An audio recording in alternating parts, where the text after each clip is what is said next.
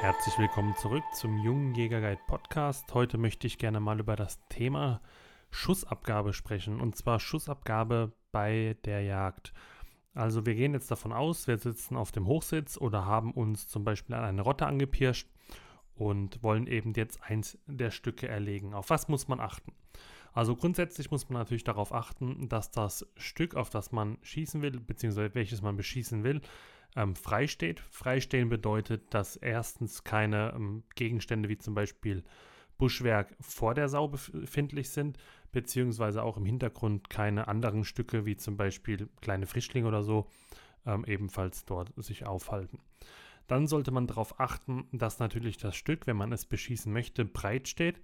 Breit steht bedeutet so viel wie, dass es einfach seine Seiten, seine Körperseite zeigt und nicht, sage ich mal, mit dem Haupt, also dem Kopf zu einem gerichtet. Man würde dann von Spitzstehen ähm, sprechen, weil der Vorteil vom ähm, Breitstehen ist die Tatsache, dass wenn man auf der Kammer abkommt, und die Kammer ist ja der Bereich, äh, wenn man den Vorderlauf hochgeht und Wildkörpermitte, dann trifft man in der Regel in die sogenannte Kammer, das ist der Herz- und Lungenbereich.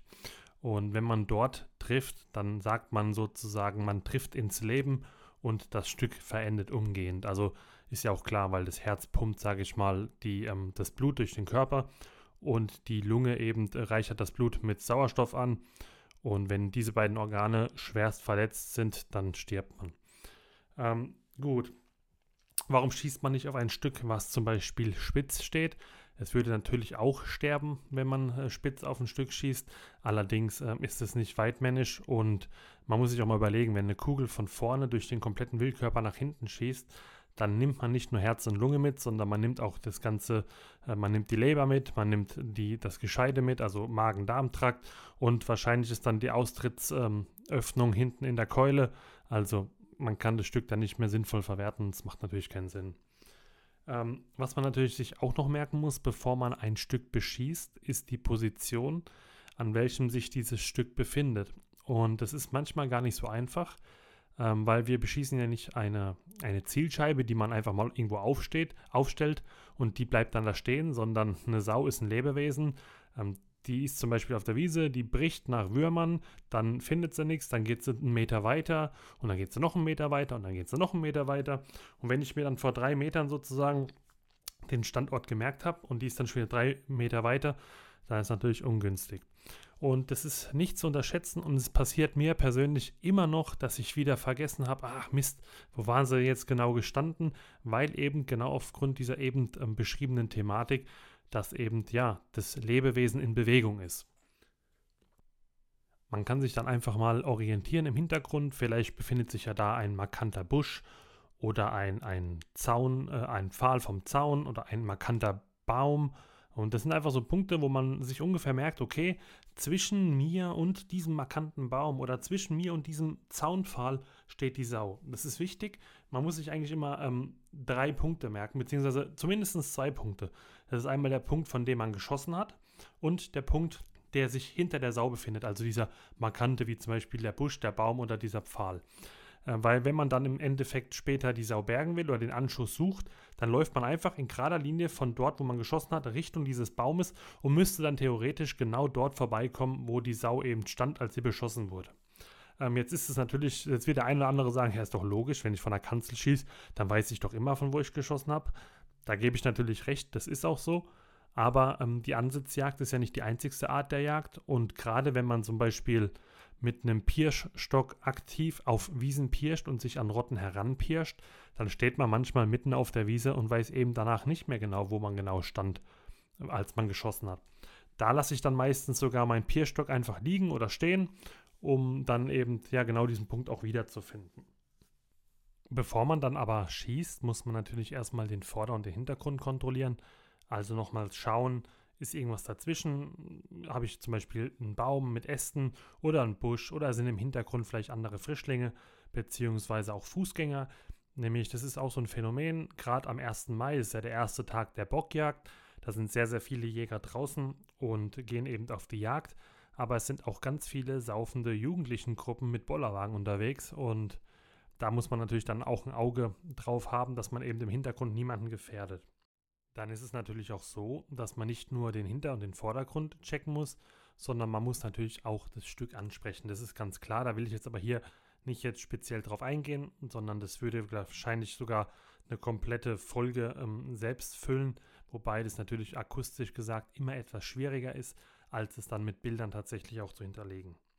Gut, wenn ich dann den, die Entscheidung getroffen habe, dieses Stück möchte ich erlegen, es ist im Vordergrund nichts, im Hintergrund ist nichts und ich habe freie Schussbahn, das Stück steht breit, dann fange ich natürlich an anzulegen. Das heißt, ich gucke durchs Zielfernrohr und schaue, dass mein Leuchtpunkt, wenn ich einen Leuchtpunkt im Zielfernrohr habe, eben genau dort platziert wird, wo ich auch abkommen will. Und ideal ist es natürlich, auf die Kammer zu schießen, den Herz-Lungen-Bereich. Das heißt, ich gehe Vorderlauf hoch, Wildkörper Mitte und dann bin ich eigentlich direkt im Leben. Ein richtig guter Schuss ist ein Schuss, der den Schützen überrascht. Was heißt es? Ähm, wenn man den Abzug betätigt, dann reißt man nicht dran, weil man denkt, ah, jetzt bin ich im Ziel drin und zieht ihn, sondern man erhöht den Druck immer und kontinuierlich. Und dabei konzentriert man sich natürlich, dass man mit dem äh, Absehen immer genau auf der Stelle ist, auf die man auch schießen möchte.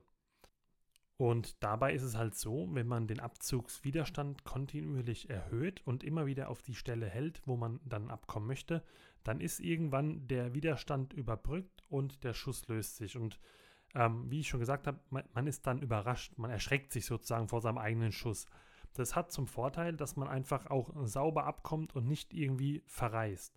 Weil der größte Fehler, den man machen kann beim Schießen, ist eben, dass man sagt, ah, ja, jetzt passt alles und dann schnell den Abzug betätigen, weil jetzt gerade ja alles passt und alles steht ideal und ich bin genau auf der richtigen Position. Dann passiert aber meistens genau das, dass man die Waffe eben verreißt und man schießt zu tief. Und wenn ich jetzt am Vorderlauf hochgegangen bin und bin auf der Wildkörpermitte, dann kann aus diesem vermeintlichen Kammerschuss schon ein Laufschuss resultieren. Ähm, das ist sowieso so eine Beobachtung, die ich gemacht habe, wenn ihr irgendwann mal nervös werdet bei dem Schuss ähm, und denkt so, jetzt muss es schnell gehen, jetzt passt alles. Ich habe jetzt 20 Minuten gewartet, bis die Sau endlich breit stand und jetzt muss alles äh, funktionieren. Sollte man nicht machen und auf jeden Fall sein Glück hier nicht erzwingen.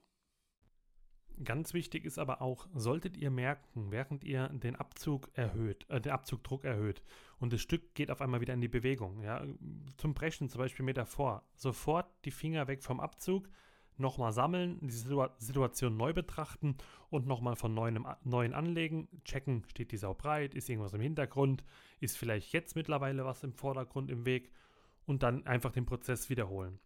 Und ähm, ganz wichtig ist auch, ähm, es gibt diese Augenblicke, die wird jeder von euch irgendwann mal spüren. Ähm, das ist so eine gewisse Hektik. Man denkt so, ah, jetzt passt es gerade, weil wenn man zum Beispiel jetzt, keine Ahnung, 20 Minuten schon die Rotte vor sich hat und die stand die ganze Zeit spitz oder war die ganze Zeit vor irgendwelchen Ästen oder im Hintergrund waren die Stücke immer im Weg und dann passt es auf einmal und dann verfällt man in so eine Art Zeitdruck. Man will dann so, ah, jetzt passt's. Und ähm, da muss man vorsichtig sein, weil das sind genau die Augenblicke, wo dann das große Dilemma passiert und man Nachsuchen produziert, weil man dann irgendwie zu schnell am Abzug reißt und eben ja schlecht schießt. Also wenn ihr mal merkt irgendwie, dass es euch überkommt, dass diese, diese, dieser Stressfaktor dazu kommt, unterbrecht es, setzt die Waffe ab, hört auf und erzwingt es nicht. Ähm, es gibt bei, es gibt so einen Spruch, äh, so ein Sprichwort hinsichtlich der Liebe. Liebe ist wie Furzen. Erzwingt man es, kommt nur Scheiße bei raus. Und diesen gleichen Spruch kann man eigentlich auch auf sein Jagdglück ähm, beziehen. Nämlich, wenn du es erzwingst, dass du unbedingt diese Sau da jetzt erlegen willst und du fühlst dich gerade nicht wohl und bist nicht Herr der Situation, dann lass es, weil sonst entsteht nur Leid, Nachsuche und große Probleme. Angenommen, es ist jetzt alles gut gelaufen, ihr, die Sau stand breit, alle anderen Gegebenheiten waren auch gegeben, ihr schießt und der Schuss löst sich sauber und ihr habt ein gutes Gefühl, dass ihr gut abgekommen seid, dann ist es wichtig zu versuchen, die Sau im Blick zu halten. Das ist gerade für einen Anfänger überhaupt nicht einfach. Ähm, da gibt es auch Dinge, die erschweren es zum Beispiel. Also wenn ich jetzt zum Beispiel ohne Schalldämpfer schieße, dann entsteht ein Mündungsfeuer. Deswegen gibt es auch diesen Begriff durch das Feuer gucken. Ähm, ähm, das heißt aber, man soll es trotzdem versuchen, ja, auch wenn es schwierig ist. Und man muss natürlich auch sagen, diese Jagdwaffen mit schwarzwildtauglichen Kalibern, die haben einen entsprechenden Rückstoß, wenn sie keinen Schalldämpfer haben. Und da ist es natürlich schon alleine durch den Rückstoß schwierig im Ziel zu bleiben. Ähm, ja, aber es ist nicht unmöglich und mit ein bisschen Übung kriegt man es auch gut hin. Warum muss ich im Ziel bleiben? Es gibt verschiedene Punkte, weshalb das so ist. Zum einen muss man beobachten, ob die Sau zeichnet. Äh, man muss jetzt auch zu sagen, dass Sauen tendenziell eher weniger zeichnen als beispielsweise das Rehwild. Also wenn man ein Rehwild ein Stück Rehwild gut trifft, ja, dann kann man in der Regel schon erkennen, wo man getroffen hat, an der Art des Zeichnens. Also Zeichnen bedeutet, ähm, wie sie anzeigt, also wie sie sich verhält nach dem Schuss. Also wenn ich zum Beispiel im Bereich ähm, Herz-Lunge treffe, dann könnte das Stück Rehwild so nach oben springen. Wenn ich zum Beispiel hinten durchs Gescheide schieße, also äh, oder die Nierengegend, dann hat das so einen gekrümmten Rücken oder das gibt halt so verschiedene so ähm, Muster, die einfach gleich sind. Und beim Schwarzwild ist das leider nicht ganz so einfach. Es ist schwierig zu erkennen. Um nichtsdestotrotz kann man es versuchen. Weil wenn dann die Sau tatsächlich mal weg ist und es kommt ein Nachsucheführer, dann sind solche Informationen natürlich wichtig, damit der Nachsucheführer dann letztendlich auch weiß, auf was suche ich jetzt hier eigentlich, ja. Und ähm, was man natürlich auch nicht ähm, vernachlässigen darf, ist die Tatsache, selbst wenn ich kein Zeichnen erkennen kann bei einer Sau, die flüchtet, ich kann aber erkennen, wohin sie flüchtet. Ähm, es kann natürlich ab und zu mal vorkommen, gerade wenn die Rotte aus mehreren Stücken besteht, dass man aus Versehen die falsche verfolgt hat im Eifer des Gefechtes, weil gerade wenn man aus der, aus der Sau, aus dem Ziel von raus verliert durch den Schussknall und das Feuer und dann wieder runter und dann wieder eine sieht, da kann es ab und zu mal vorkommen, dass man auch die falsche verfolgt, aber in der Regel liegt man schon richtig. Und da ist es einfach wichtig zu beobachten, damit man einfach sieht, wo die auch hinflüchten. Jetzt gibt es ja laut Lehrbuch diverse Theorien, wie lange man warten muss, bis man tatsächlich dann zur Sau geht, beziehungsweise zum Anschuss geht. Ähm, da gibt es ja, glaube ich, in den ganzen Prüfungsfragen sogar Antworten von zwei bis drei Stunden. Also ich bin ehrlich, ich habe noch nie zwei bis drei Stunden gewartet. Ähm, man muss da aber ein bisschen differenzieren, würde ich sagen. Und zwar, wenn die Sau am Anschuss liegt, man sagt ja in der Jägersprache, sie lag im Knall. Ja, also wenn du, wenn du so wirklich im Gras liegen siehst und dass es sich nicht mehr bewegt, dann kannst du auch relativ schnell deine Sachen packen, abbauen und dann zur Sau hingehen und die eben bergen. Ähm, wenn die Sau aber tatsächlich weggehen sollte oder weggeflüchtet sein sollte, dann sollte man sich schon ein paar Minuten Zeit lassen, ähm, um einfach ja da nicht unnötig noch Stress zu produzieren und die Sau vielleicht nochmal aufzumachen, so, sodass sie ähm, ja eben weiterzieht. Ich würde auch immer so ein bisschen differenzieren, ob ich äh, das Gefühl habe, ich bin gut abgekommen oder ob ich das Gefühl habe, Mist, ich bin doch nicht so gut abgekommen äh, wenn ich das Gefühl habe, ich bin gut abgekommen. Wir gehen eigentlich relativ schnell hin und bei der Anzahl an Sauen, die wir geschossen haben, ähm, haben wir die alle irgendwo irgendwie wieder gefunden. Also das war nie so, dass dann irgendwie eine voll weg war oder so. Ähm, gut. Wir gehen jetzt mal davon aus, die Sau ist geflüchtet, liegt nicht in unserem Blickfeld.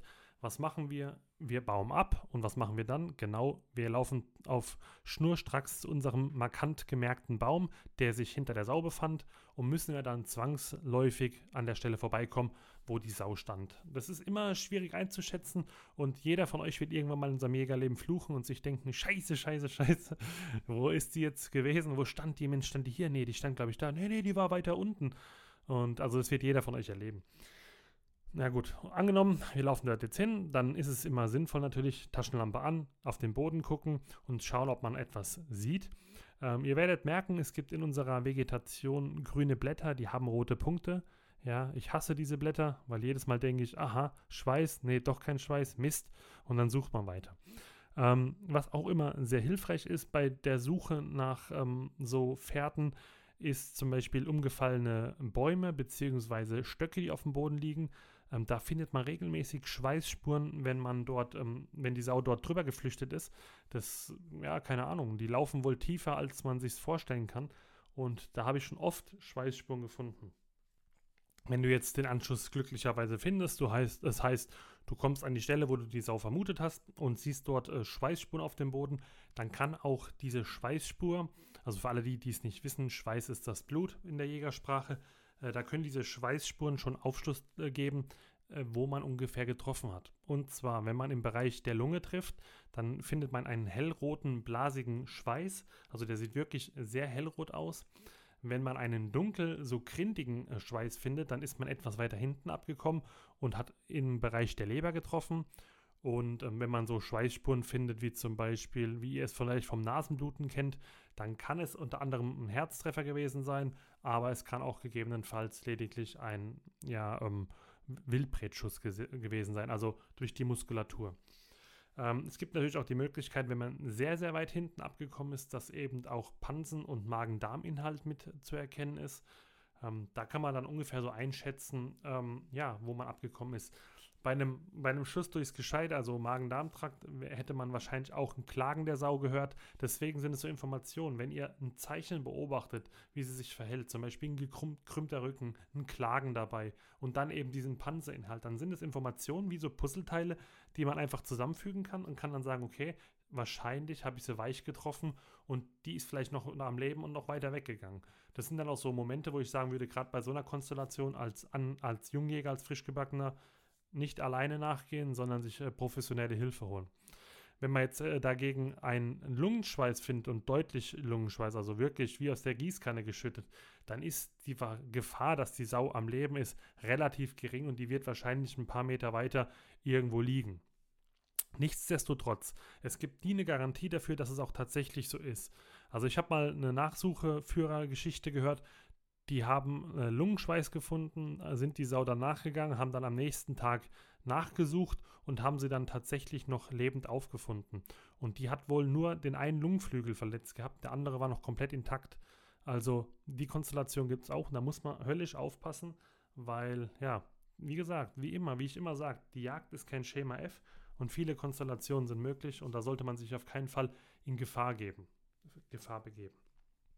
Was man auch noch machen kann, äh, bezüglich dieser Pirschzeichen. Man kann auch darauf achten, ob man gegebenenfalls Knochensplitter findet oder auch Schnitthaar.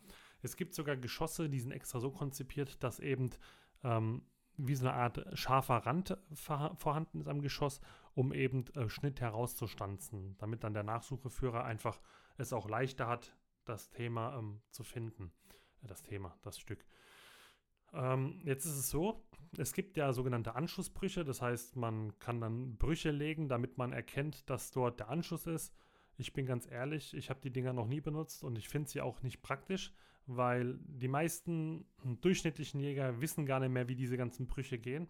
Und ganz ehrlich, ähm, wenn ich von Weitem dann auf diesen Anschluss zulaufe, dann finde ich ihn auch nicht mehr sofort. Deswegen vergesst diese traditionellen Brüche. Es ist schön, dass es die mal gab, aber eigentlich sind sie praxisfern und nehmt einfach ein buntes, äh, so ein pa Paketband oder sowas, Geschenkpapierband oder eben ähm, ja, so ein Absperrband, so ein weiß-rotes. Da findet ihr deutlich einfacher äh, den Anschluss wieder, als wenn ihr da irgendwelche Zweige verbrecht.